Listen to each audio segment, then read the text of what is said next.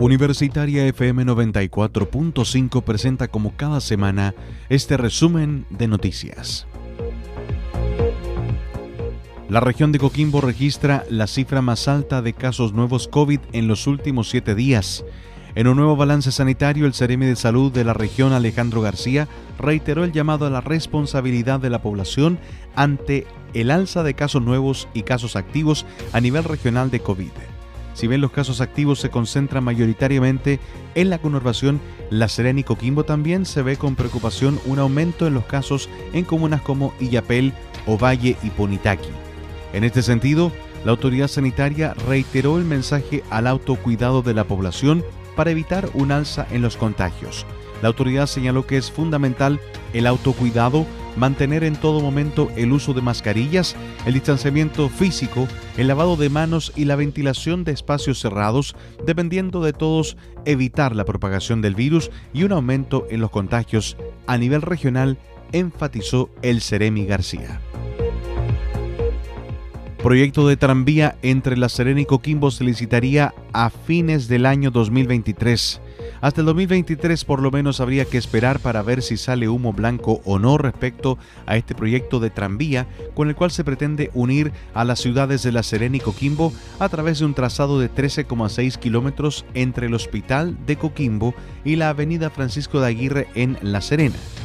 Cabe recordar que este proyecto, a cargo de la empresa CKC Infraestructura Sustentable, fue declarado de interés público por parte de la Dirección General de Concesiones del MOB para concretarlo se han llevado a cabo una serie de estudios de demanda, ingeniería o ambientales, los cuales han significado más de 5 mil millones de pesos invertidos. A mediados del año 2018, la empresa Cargo informó que había finalizado el trabajo y que la información disponible permitía realizar un llamado a licitación internacional para la construcción pero ello no ha ocurrido hasta hoy. Sin embargo, las autoridades señalaron que actualmente el proyecto se encuentra en una etapa de proposición, vale decir, está en los estudios de la fase 1 ya finalizados y en revisión final de la fase 2. Esto por parte de la unidad técnica, que en este caso es la Dirección General de Concesiones y así también de los organismos técnicos competentes extrasectoriales.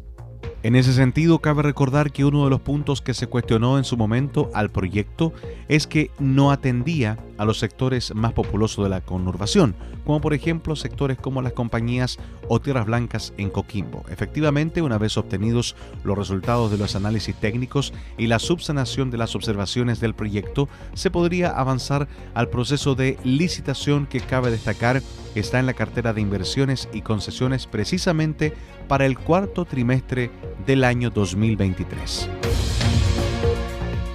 Y vamos a noticias de nuestra propia universidad en el marco de la nueva Política Nacional de Igualdad de Género en Ciencia, Tecnología, Conocimiento e Innovación, se dio inicio al primer programa de liderazgo femenino en CTCI, el que cuenta con la participación de la doctora Paulina Mesa, académica de la Universidad de La Serena.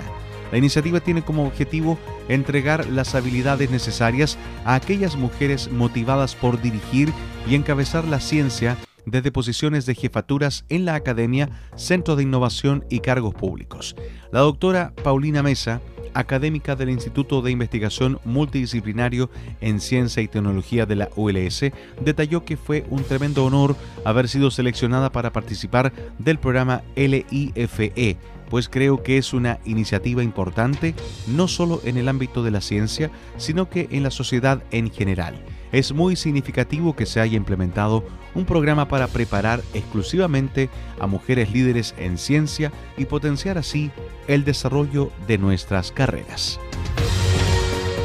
Finaliza el presente resumen semanal de noticias preparado por Radio Universitaria FM 94.5.